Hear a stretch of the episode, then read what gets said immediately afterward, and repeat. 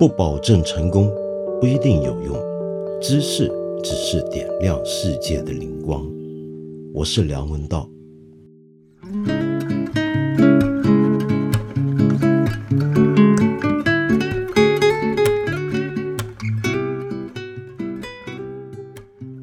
这时候啊，正是我在广东南方，呃，接连遭逢两个台风打击的时刻。这台风真是说来就来，说走就走。那么外面路上一片狼藉。可是比起我们这台风吹袭啊，北方山西的情况更加让人担心。过去几天国庆长假结束之后呢，据说朋友圈里面流行一个热词。叫做无人问津，津当然指的就是山西。什么叫无人问津呢？是这样的，说来我要先忏悔一下，那就是在前两集节目后面呢，我就看到有朋友在我节目这里留言，说自己是山西人，希望我能关注一下山西的情况，说山西的雨灾很严重了，已经弄到他的家乡，不知道该怎么办才好了，希望我们谈一下。可是为什么我们没有谈呢？我一直揪心这件事儿。那么今天拿出来说，我要好好忏悔一番。首先，我觉得山西这场雨灾啊，我们先来说事实。它跟我们几个月前看到的在河南的雨灾不同。河南那场雨灾呢，集中在几座大城市，呃，像郑州这样的城市，当然也有一些周边的比较相交的地带。但是它的雨势基本上是挺为集中的，不像山西。山西这一次啊，几乎是全方位的遭逢雨灾，情况很严重，而且绝大部分受灾的地区呢，都是一些农村地带。那么情况其实很危急。没错，山西这一回呢，死于这场雨灾的人数，目前看来呢，并没有河南那么多，至少到今天为止。可是你要这么算啊，河南是人口大省，有一亿多人，山西的人口才三千四百万，呃，几乎几乎是河南的三分一多一点。那么这个情况下呢，呃，我们就能够比较以人口比例来算的话，其实山西这一次遇难的人也实在不少了，而且我们这几天都陆续看到了山西的惨况。有这么多的农民，他们的庄稼全没了，他们的圈养的牲口呢也都全没了，还有一些原来守护家园的狗呢，也硬生生的泡死了、淹死了。那么这时候又逢北方开始降温，那这些灾民泡在水里面，他们该怎么办？怎么活下去呢？当然，这一回也跟上一次在河南看到一样，已经立刻有各方的救援者赶到，国家也已经组织起力量前去援助。同时呢，还有很多的民间人士发起了自救的讯息联络等等等等。可是无人问津这四个字，它仍然指出一个现实，就是哪怕即便是这个情况，在整个国庆假期期间。山西都在逢灾，我们大家好像都没有太关心。其中一个标准，那就是去看今天大家最主要的新闻来源或者热门新闻来源之一——微博。在微博热搜榜上面，山西的雨灾在过去假期里面几乎没有一天能够上到前十位。那么，就算国庆假期结束之后，它的消息出来了。那么也就是一两天的事情，然后又淡下去了。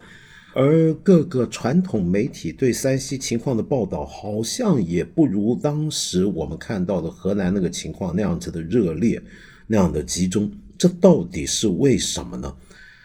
我要忏悔的是啊，就是第一，我们有时候啊，我作为一个普通人，也可能就会有这种毛病，那就是雨灾这个事情。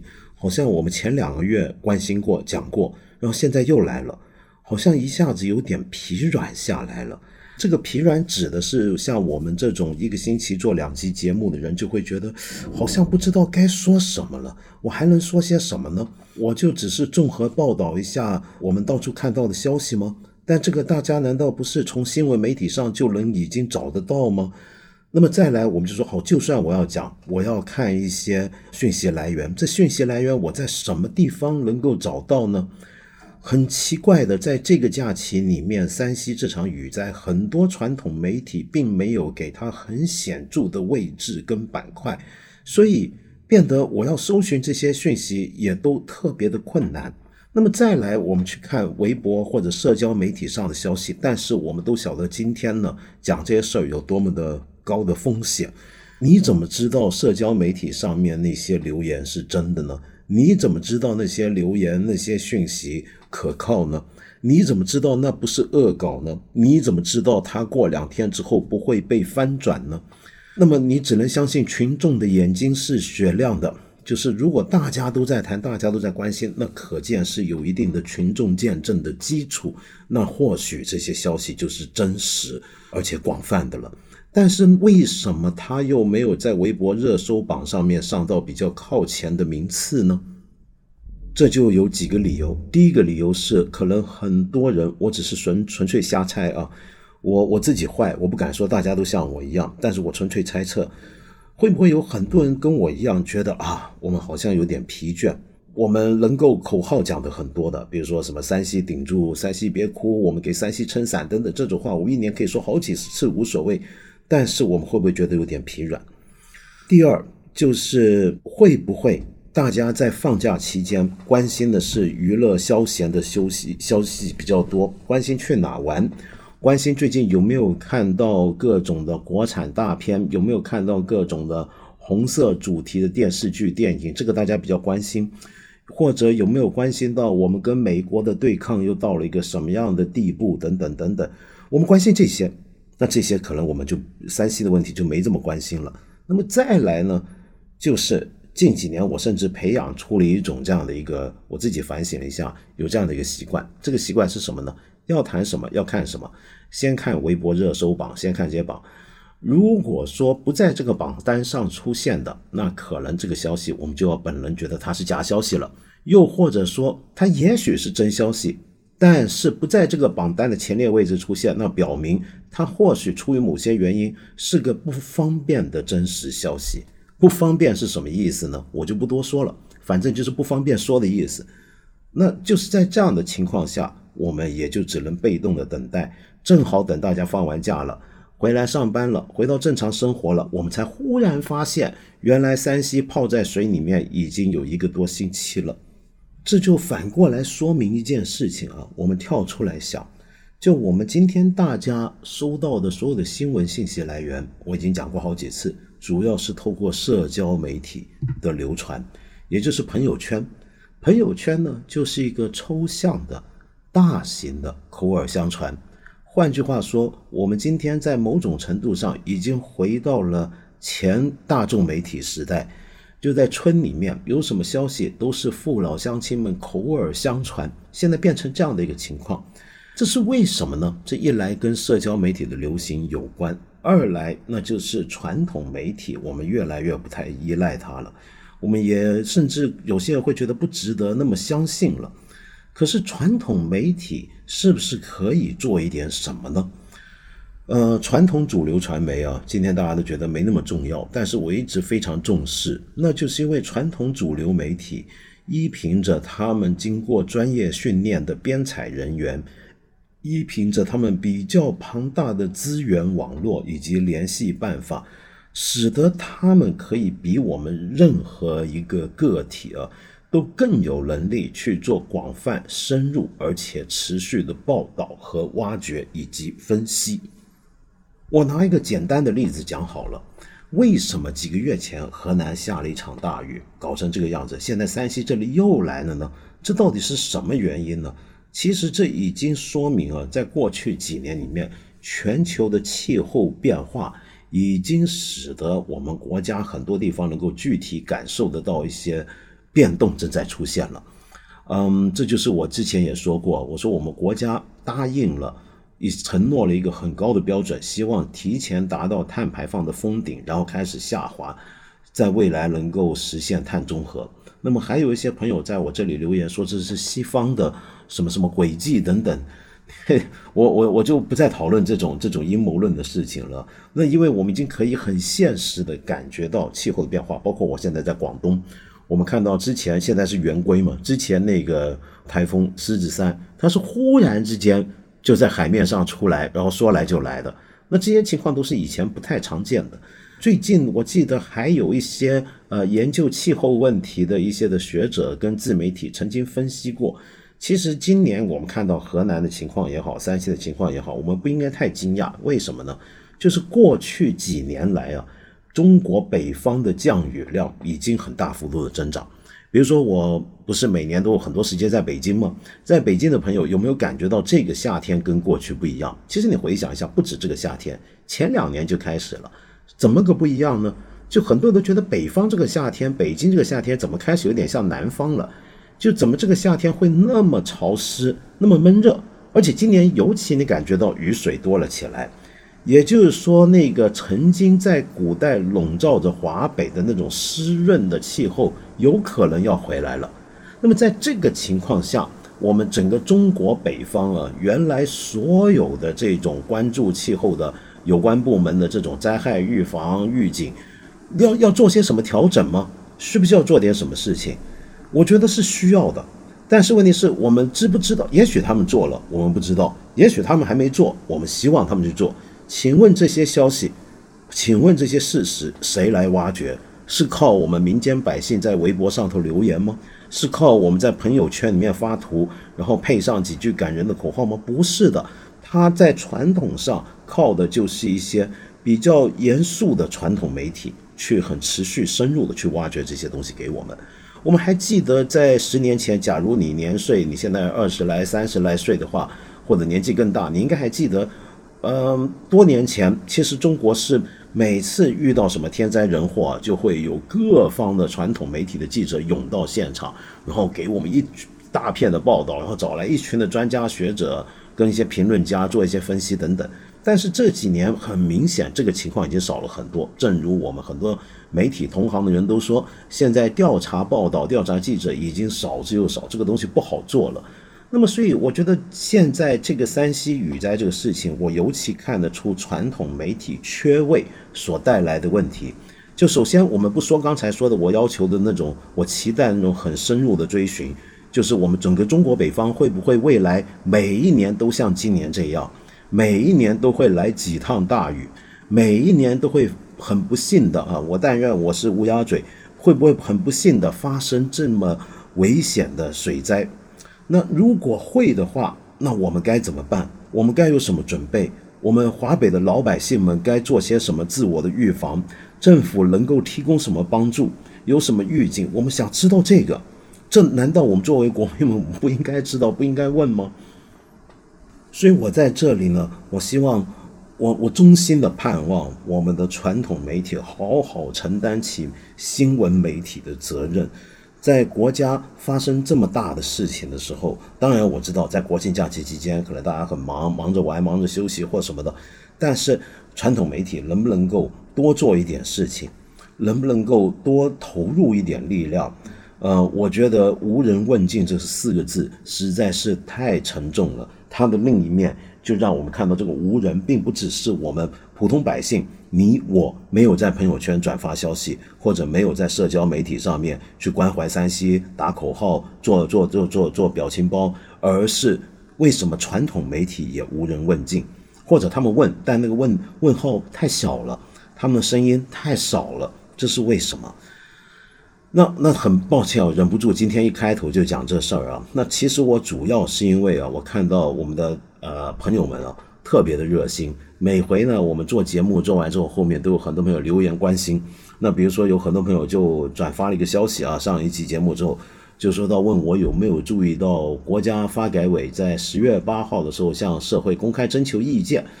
嗯，这个意征求意见是拿什么来征求意见呢？就是有一份叫《市场准入负面清单（二零二一年版）》，里面提到非公有资本不得投资设立和经营新闻机构。非公有资本不得经营新闻机构的版面、频率、频道、栏目、公众账号；非公有资本不得从事涉及政治、经济、军事、外交、重大社会、文化、科技、卫生、教育、体育以及其他关系政治方向、舆论导向和价值取向等活动。反正就是所有事嘛，事件的实况直播业务。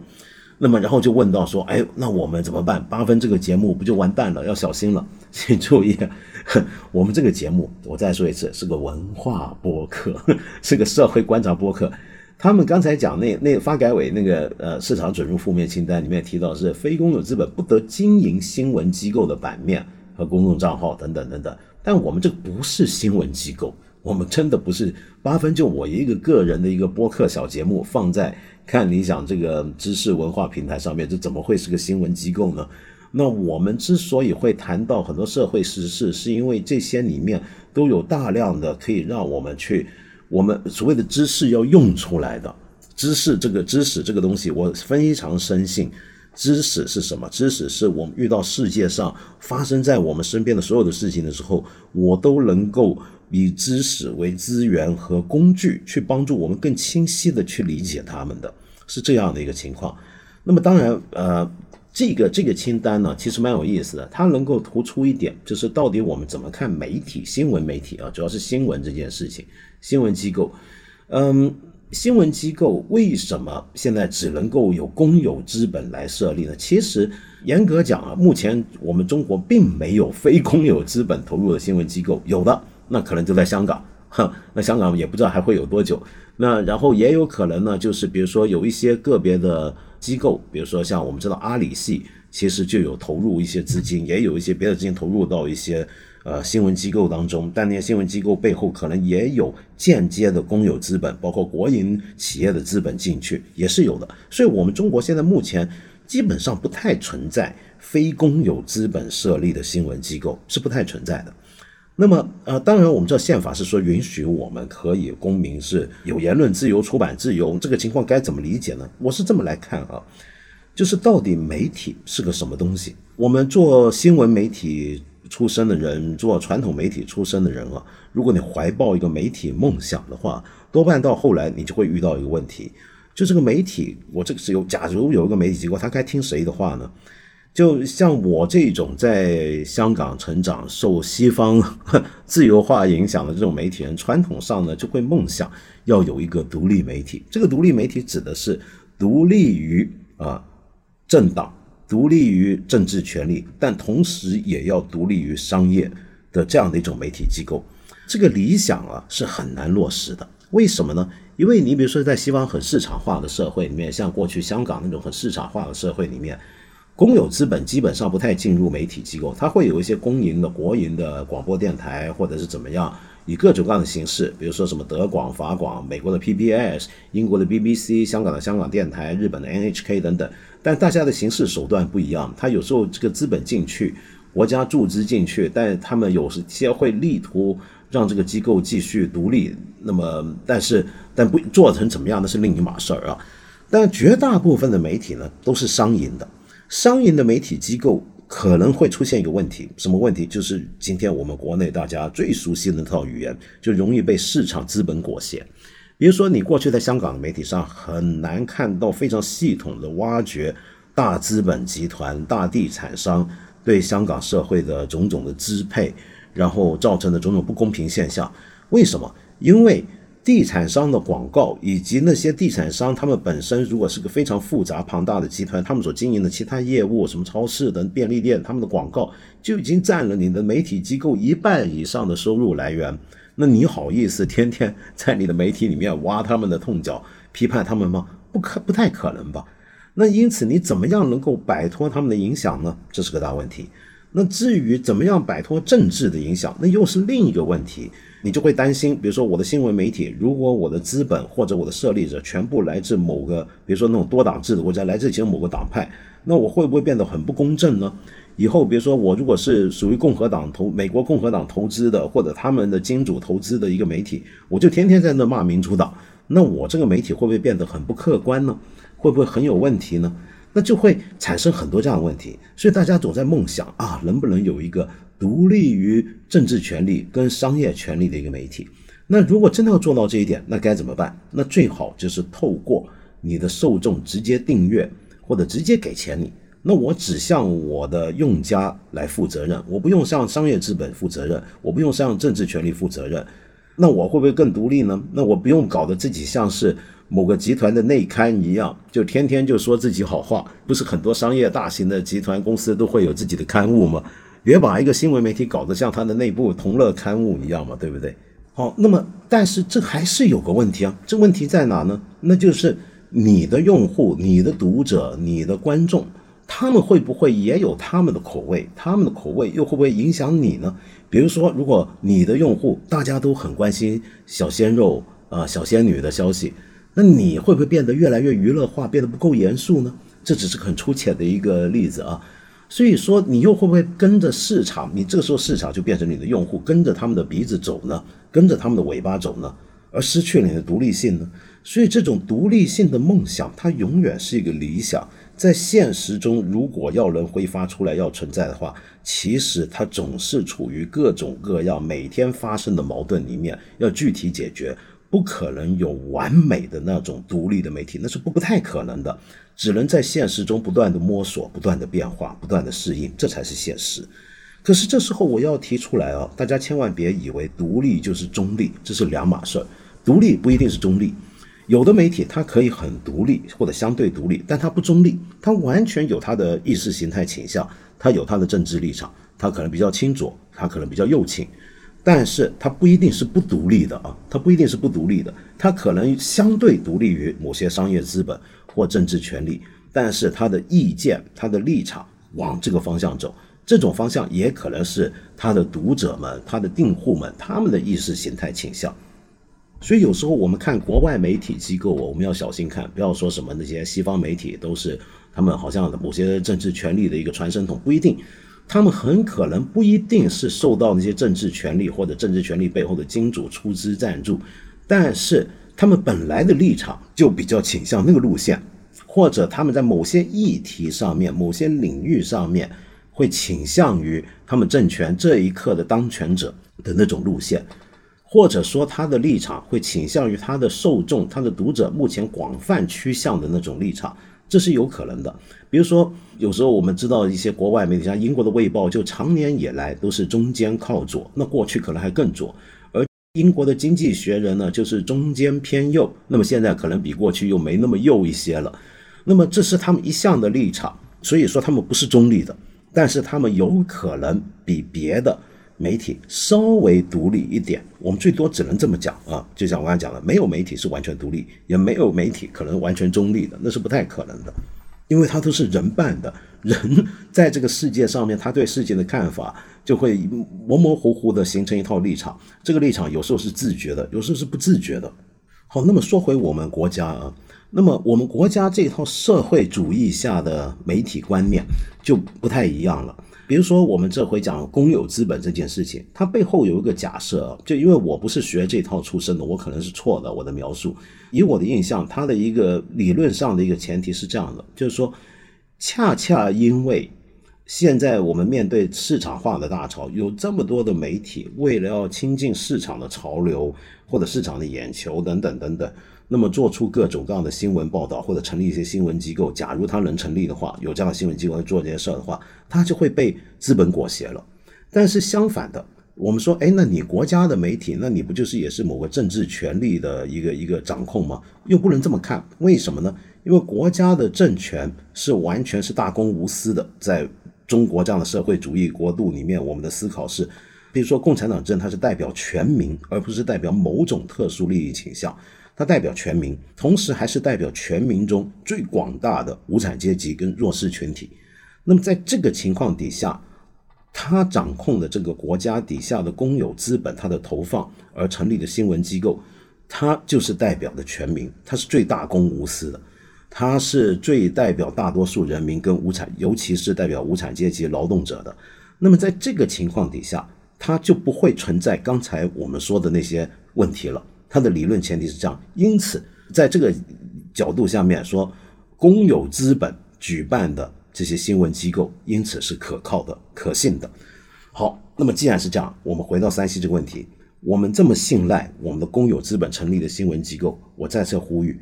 在我们国家出现重大问题，像整个省遇到洪灾雨灾的时候，给我们多一点深入的报道和挖掘，给我们多一点，我们看看看得到有个未来，就这件事情我们将来怎么办？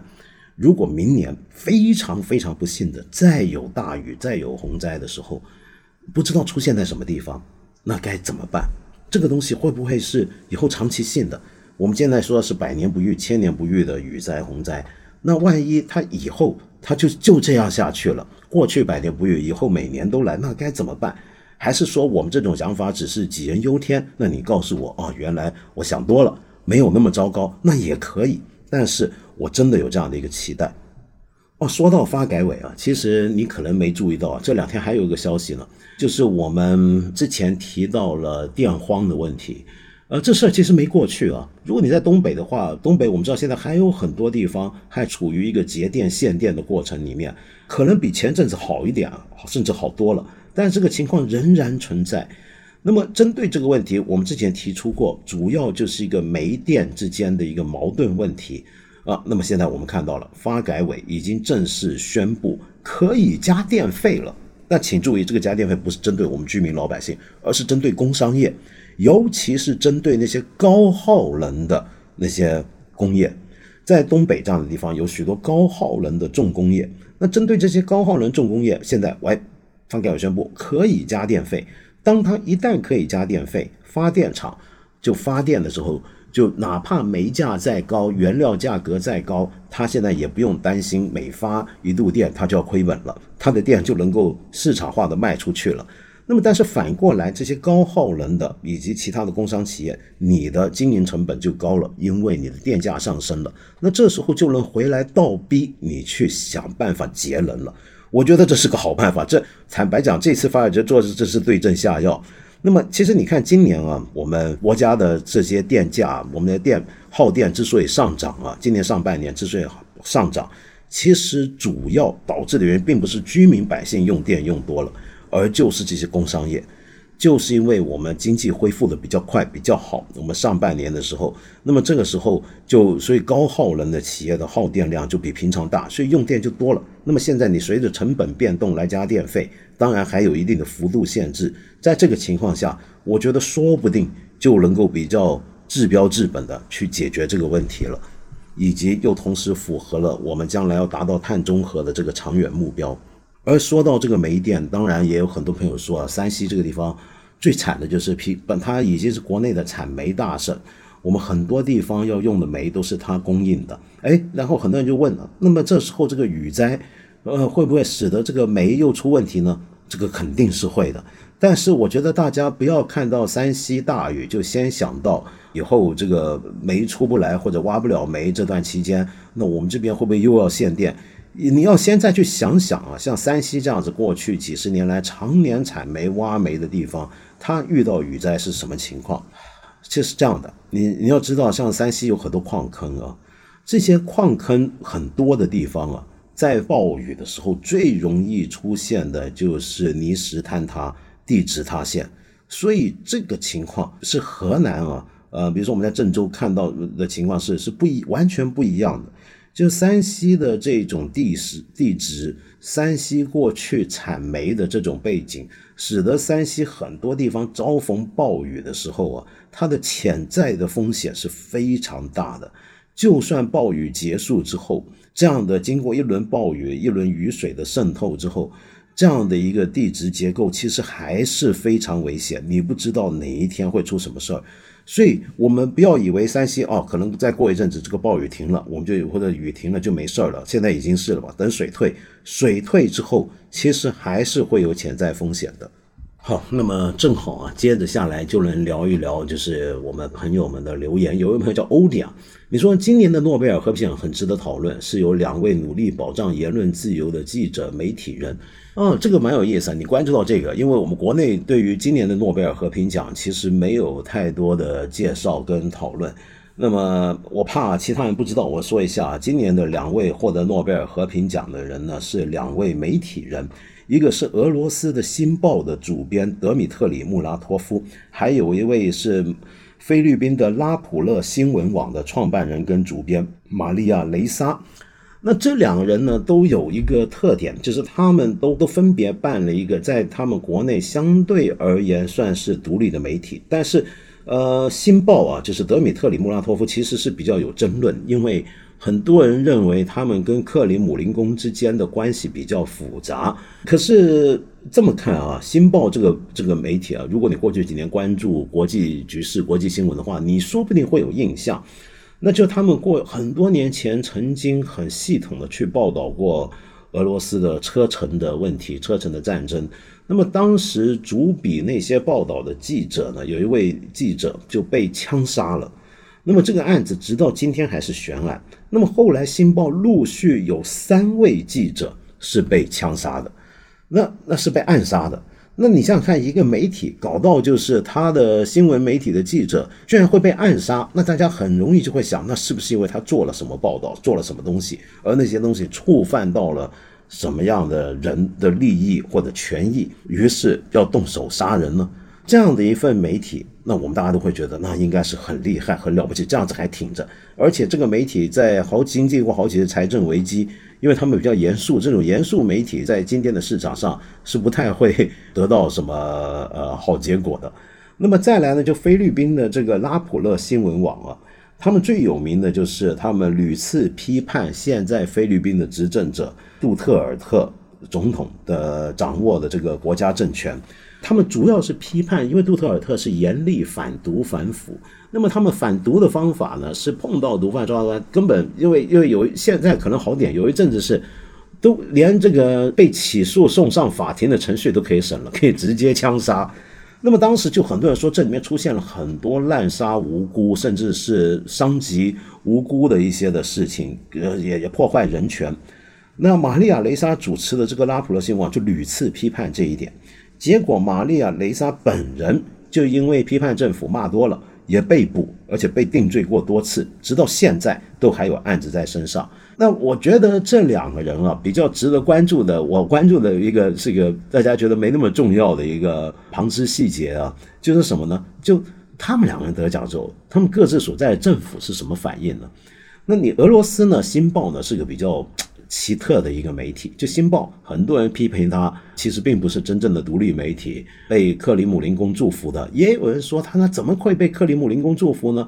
他做了很多报道，都是对克里姆林宫过去的政策是非常不满的，所以这比较有争论。但无论如何，我们注意啊，诺奖公布之后，克里姆林宫的发言人呢，就发了，马上发了一个祝贺词。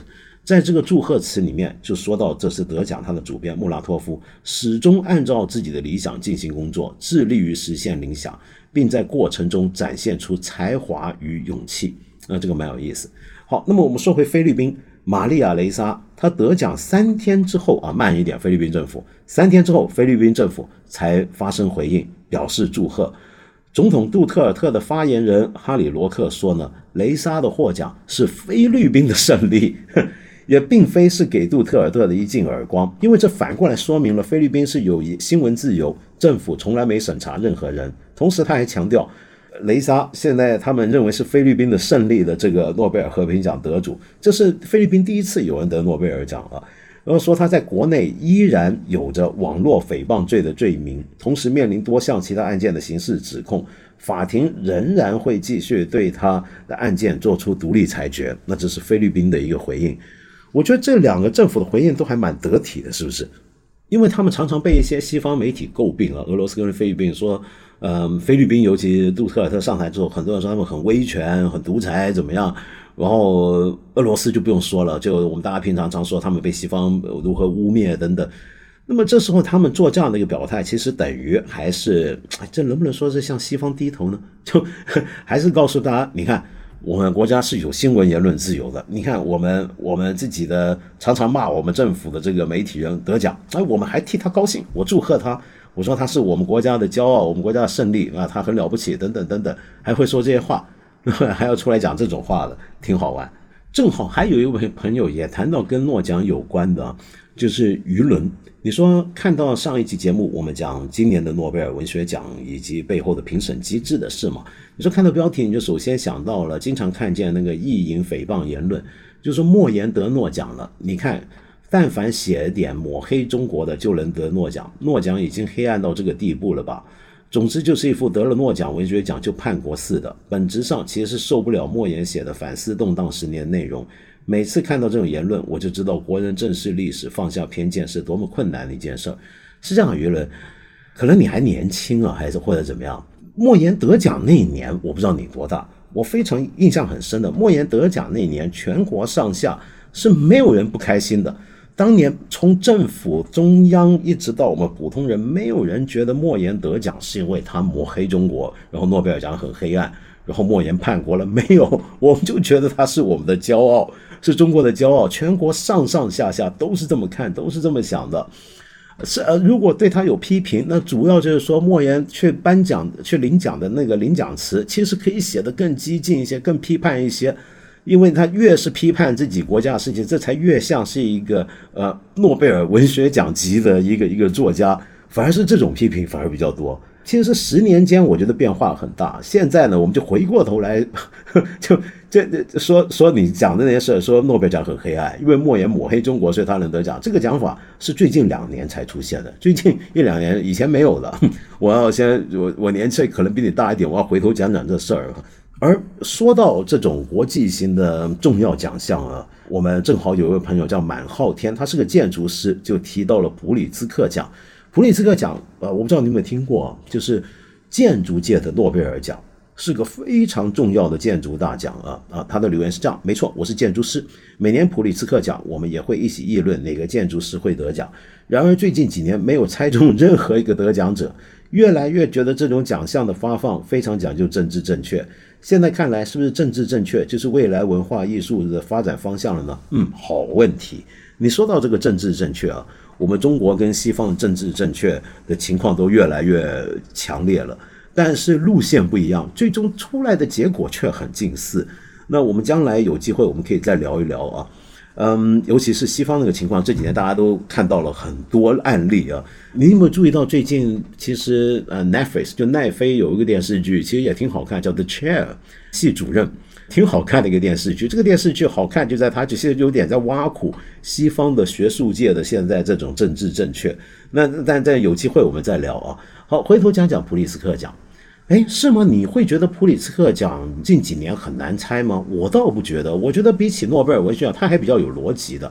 没错，它过去几年被人诟病过啊，曾经发生过争议，就是说它太过不关注女性的贡献和价值了。那么一直没有太多女性的获奖者，乃至于后来，虽然他这个奖颁了就是颁了，他是没办法回头的。但是呢，后来普利斯克奖的评审委员会也发表过意见。从头说起，其实回头看，过去很多女性也很值得得这个奖，尤其是一些夫妻档，就很多得奖的建筑师是男性啊。但是你回头看他的女性伙伴，其实一点都不比他们的老公逊色，而且根本就是全方位的拍档。比如说我们中国的普利斯克奖得主王朔，他的妻子陆文宇，就就是一个跟她的丈夫就共同合作的这么一个一个搭档。那为什么我们不应该关注他，或者把荣誉也给他呢？所以这有这样的一个问题。因此，你可能会发现他的政治正确表现在二零二零年就被人骂完那一年之后，立刻就颁给了爱尔兰的两位女性建筑家。可是这两位，坦白说，我觉得你觉得意外吗？我就不意外，我也觉得他们是很实至名归啊。那可能大家稍微意外是什么？是今年得奖的法国建筑师搭档安妮拉卡顿跟让菲利佩瓦萨尔。他们两位呢，在建筑界边，像我这种完全是外行人啊，只是喜欢建筑的人来看，我可能过去真没听过。但是我看了他们的介绍之后，我会觉得他的确是很有意思。我说他比较有逻辑是在哪？就普利兹克奖有个逻辑，就他会以前曾经是常年颁给那种明星建筑师。我们知道近年的世界趋势，就建筑师、设计师成为了一种明星，就能够上杂志、时尚杂志封面的。能够帮奢侈品做广告，是一个是个明星一般的地位。就全世界，尤其我们中国，现在每个城市每个地方在抢这些明星建筑师的，乃至于使得有些建筑师的名字变成是家喻户晓。啊，你今天随便你问一个一个一个我们普通身边人，你问他喊一些建筑师的名字，他随随便便都能够说出来两三个建筑师的名字，对不对？这就明星建筑师。我觉得普利斯克奖过去常年关注的就是明星建筑师，可是近年有一个逻辑，就他开始关心的是那些不是那种飞遍全球、到处帮嗯政府机机关起大楼、起大型的学校、图书馆、博物馆、地标建筑，或者是去帮一些商业集团干什么，而是去做一些很。跟平民、跟被我们忽略了的一些人生活相关的，你比如说，二零一六年那位智利建筑师阿拉维纳，甚至是二零一四的日本的板茂啊，板茂那我们都知道，他用纸去做难民临时居住的房子，这很了不起。现在我觉得普利斯克奖会这样，就他会摇摆在明星建筑师跟这一类路线，所以你看今年得奖的这一对啊，其实走又走回这种路线，就是非明星建筑师。但是更加强调环境，更加强调就是对原有已经存在的建筑的改造。其实这是一个逻辑，我觉得没有那么难猜。像被一起诺贝尔文学奖，而且你真的觉得过去几年都猜不到吗？你不是二零一九年给基奇星，你不当然你今年年纪大了，但是你始终会觉得这是一代大师。那那在这个时候，二零一九年就前年嘛，就给他讲，你我觉得也也蛮容易猜到的是吧？哦，我们上回讲今年的诺贝尔文学奖得主啊，我说他这古尔纳，他没有任何作品有中文翻译，国内也没有人介绍，结果马上有朋友留言就告诉我，其实不是的，是国内真的曾经有人的硕博论文是研究他的，哇哦，这好厉害，我还真不知道，这是学习了。然后还有一位朋友叫 L M E M R。你说摘自上海外国语大学图书馆公众号，就说目前国内尚未发行过古尔纳作品的单行本中文译本，只有伯西、裘龙两篇小说被译成中文，收录于译林出版社二零一三年出版的《非洲短篇小说选集》。哦，原来是有的，那我们就可以找来看一看了，找一找这个小说选集，看看里面这两篇作品是怎么样的作品。谢谢谢谢各位朋友的留言补充的讯息，这很重要。那说到这啊，还有一个很重要的，就我不是总是要道歉吗？我又要道歉了。我就发现啊，就我上回讲虎林到底在哪，又被纠正了。我太对不起虎林人民了。呃，舒尔克加德，你说虎林市位于黑龙江省东部的完达山南麓。以乌苏里江为界，与俄罗斯联邦隔水相望。这是百度百科的信息，并不是哈尔滨下的事哦。珍宝岛战役在这里，另外还有虎头地下军事要塞，中国最大的界湖新凯湖。天哪，原来珍宝岛战役就发生在虎林市那儿，这我还是真不晓得。我哎呀，我太无知了，好对不起。然后谢谢你，谢谢。那么另外呢，还有朋友补充了一个很重要的讯息，就是我们上回讲到，我们学习古代呃汉语啊，想读懂文言文该读什么？我怎么会漏了一本这么重要的书？柱子，你的留言就指出来了，王立先生的古代汉语可以辅助我们中文系本科的教材。没错，古代汉语，这是我觉得我我当然近几年少看了这种入门的。古文的入门书啊，但是我读过、我看过的印象中最好的就是这一部。假如你真的很想系统的学习我们的文言文、我们的古文，我极力推荐。就过去的是四卷本，我不知道现在是几卷本啊。就王立先生编的古代汉语非常好，非常好。那么我再三提醒，这是王立先生的古代汉语。如果你想或者你想让家人好好学习文言文的话，就读这个。但是要花功夫的，是要用点精神、用点心思的啊。我就说我们的听众啊是卧虎藏龙。你看，我们前几集讲到呃音效问题，我提到柏林爱乐，结果就有一位朋友叫文菲斯林，你留言是这样的：作为目前柏林爱乐乐团唯一的中国工作人员，在这一期节目听到你提柏林爱乐卡拉扬，简直太激动了。道长说的极是，建筑大师汉斯夏隆在设计柏林爱乐时，已经用到了当时非常高端的技术。但建成后，大厅内的音响并不理想，不同声部之间听不到彼此的声音。有一次，卡拉扬在录制视频的时候，把部分乐团成员垫高一部分，才偶然发现了更加理想的效果。而能够成为目前世界上音响效果最理想的音乐厅机，其实是个漫长的过程。例如，现在舞台顶部反板状的东西，其实是为了音响效果而后期增加上去的反声板。包括爱乐大厅每一个座位的底部都用的是与座椅正面同样的布料包裹，为的也是乐团在排练时能够得到与演出坐满观众时最为相似的音响效果。柏林爱乐乐团的数字音乐厅十余年来专注于为乐季的每一场音乐会做现场直播，将音乐会送出音乐厅，送向全世界。目前，数字音乐厅档案库已经有从卡拉扬时期起的六百五十余场音乐会档案，除了四 K 画质，今年更实现了录音室级无损高解析音质的流媒体。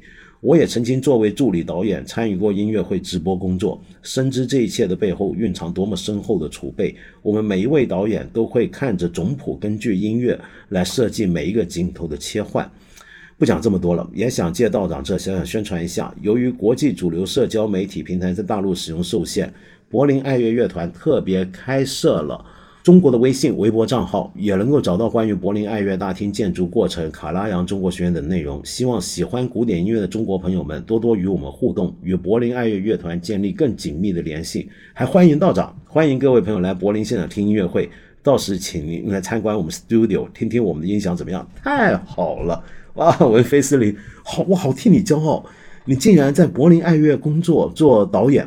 哦你们好厉害，你知道吗？我我多年来我都是你们数字音乐厅的用户，我我还下载了这个 A P P，然呃，在我的 iPad 上面我可以到处去看。我我是常年你们的用户，我觉得你们的这个画质是太好了，尤其我也听到了，就今年的这个声音是好了不少，真的好了不少。我我在电视上面也下载了你们 App，那么听着那个感觉真的非常好。尤其我要称赞你做的这个事情，你们的导演太厉害，一看我就说这就是懂行，这就是懂行。原来果然是看着总谱来切换镜头，那太懂行了。就每一次这个镜头给的都太到位了，是谁在团里面，谁在独奏某一段，这个镜头给的很准确，很漂亮，很漂亮。你们做的非常好。我很喜欢你们这个，我我我就因为我们知道德国并不是一个数字科技上面很先进的一个国家，就嗯，我最近呃呃德国总理默克尔下台，大家不是才发现，就是说原来德国在 digital revolution 上面是慢进展那么缓慢，没有去年他的今年他的水灾啊，其中的原因就是因为这个数字信息不流通，他很多人都还日常用用用传真机的，可是。柏林爱乐的这个数字音乐厅，那绝对是领先全球的。我必须要替他卖广告，他们做的是真的好。哎，文菲斯林，好期待有一天我们疫情过去解封之后，我能够到柏回到柏林去听现场的音乐会，然后到时候去找你。你记得今天说的话，到时候得做导游啊，带着我进去参观一下。哦，我们前两集不是还提到有工友说自己被拖欠工资的事儿，然后大家都给了很多意见嘛，感谢。我们这里真是很多好心人啊，都提给出各种意见。那这一回比较特别，有位叫心在云端的朋友啊，嗯，他的情况是这样：他听完我们节目，他说，我家先生从事建筑装潢相关行业，属于施工方，就俗称的乙方。近年来遇到好几次被甲方拖欠款项的情况，有时是他们管理问题，有时是资金链断裂，还有其他错综复杂的问题。我先生总是尽量保证，首先给工人付劳务费，即使甲方只付了百分之五十。他也尽量付到百分之七十八十甚至九十，也因此自己垫了很多钱，甚至把我们唯一的住房、唯一的车拿去了做抵押贷款。但到年末的时候，遇到工人想来要尾款，而甲方依然没有付款时，我老公确实也无能为力了。我知道网友会说求助法律，但实际他们这一行里面有很多情况不是一句告上法庭可以解决的，涉及的灰色成分一言难尽。所以有时一件事情真的不像表面看起来那么简单。至少我看到他们平时做的工程里面，几乎没有所谓故意拖欠工资，往往追溯上游有复杂的原因。这恐怕在中国也是个长期的状态。我们希望相关的法律法规越来越完善，希望每个人的付出都能有相应的收获。希望道长和广大网友能够理解，谢谢。心在云端啊，你的丈夫真善良，真是个好人，太了不起了。就为了要给工人出薪资，尽管甲方只付了百分之五十，但你们居然把你们的家、你们的车都拿去做抵押贷款了，我我很佩服，很感动，你你们了不起，了不起。嗯，你说的情况是对的，我后来也做了一些了解，的确是这样，这里面太多很复杂、很一言难尽的事情了。其实最近我们就应该要开始忧心了，我们都知道恒大最近的事情了。像现在中国最近这些房地产商接连遭遇问题，其实很多呃从事相关供应链上面的一些的工种，很多工人他们会不会收到钱？我知道很多说买了恒大金融产品人会觉得这个钱没了，或者买了房，然后呃呃呃，现在这个拿不拿得到房呢？这都是问题。但不要忘了，其实还有很多做了工的工人们，他们的工资回不回得来呢？唉，这又是另一个大问题。咱们别谈了，我们这文化节目，嗯，文化节目最后呢放个很文化的音乐啊。呃，我注意前两期吧，是不是这几期啊？有朋友们就好几个人留言，就是说，哎，我们什么时候介绍一下尺八音乐？啊，是啊，我很喜欢尺八，好多年前我们中国还有人拍过一部关于尺八的纪录片，我还推荐过的。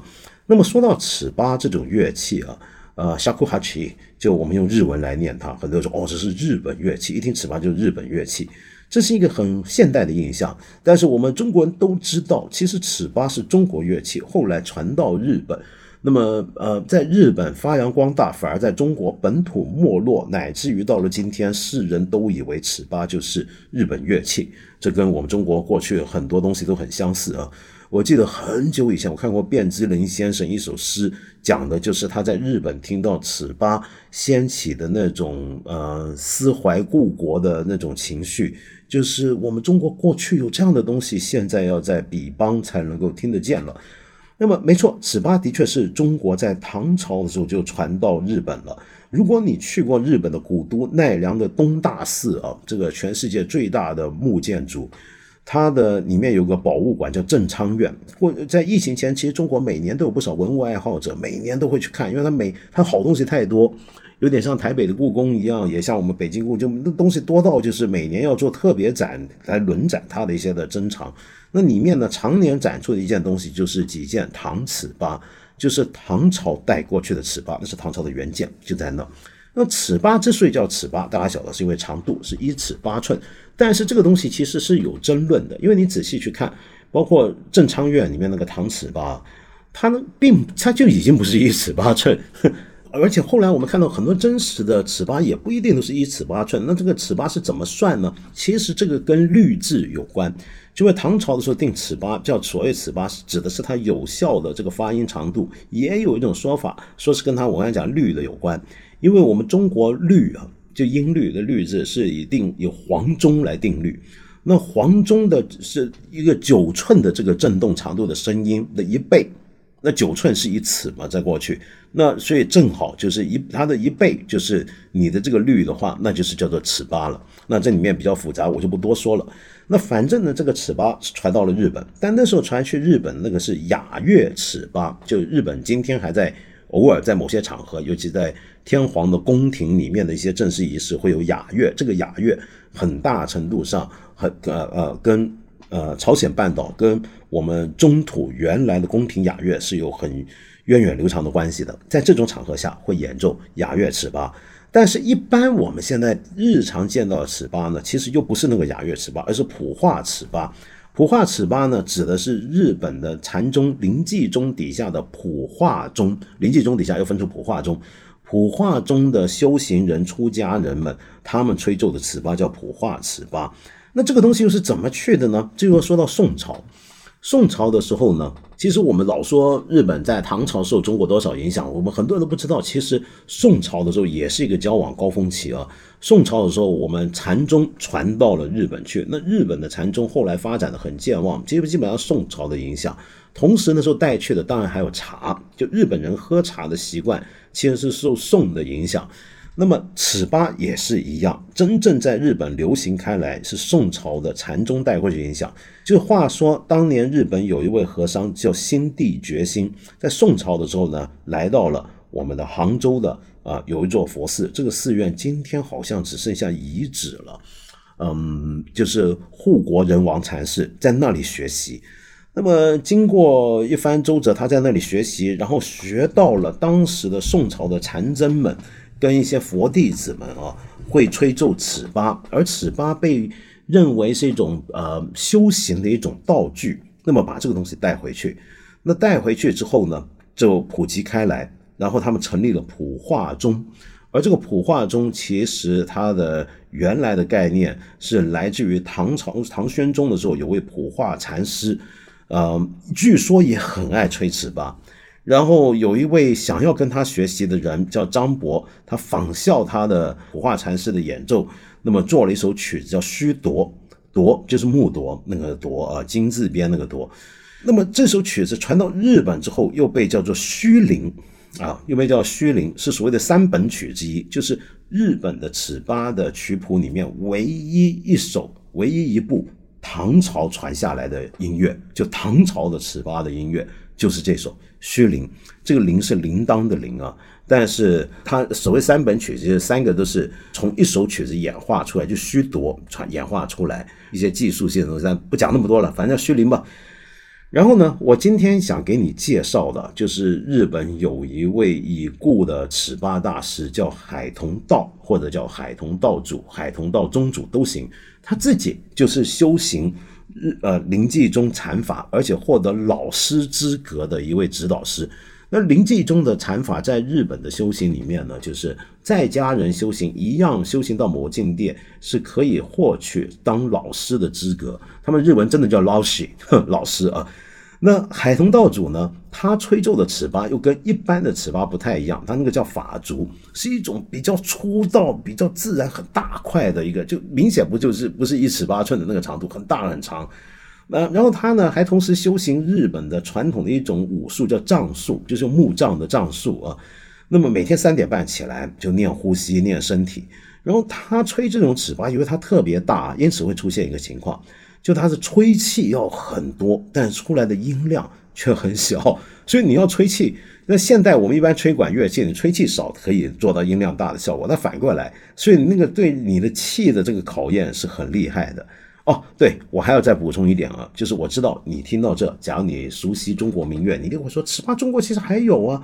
我之前不是介绍过我们闽南的南音吗？南音里面就有尺八。哦，是这样的。其实这我们南音里面的那个尺八呢，严格的讲的是箫，但那个箫呢，很多人就说是洞箫，其实也不太是。我们一般今天讲的洞箫指的是北方的箫，就北箫。南音的那种洞箫，一般我们可以叫南箫。它跟现在我们看到的尺八，日本的尺八或者唐朝原来尺八形制不一样，律制也不一样。那么你外形都看得出来不一样，比如说就它的吹口都不一样，它的吹口都是不同的。那今天的闽南的这种，我们也可以叫尺八的这种南箫，它的这个形制是明代开始传下来，你最多说它是明尺八，并不是我们说的这种宋尺八或唐尺八，还是不太一样的。OK，哇，讲了好长啊，也不知道说的清不清楚。无论如何，我们欣赏一下海桐道主他的演奏的这首，如果你有自己玩尺八，你就知道这是。最入门的曲子，也可以玩出很高深境界的曲子，就每个尺八爱好者都一定会，也都听过的。我刚才说的这首唯一传下来的唐乐《虚灵》。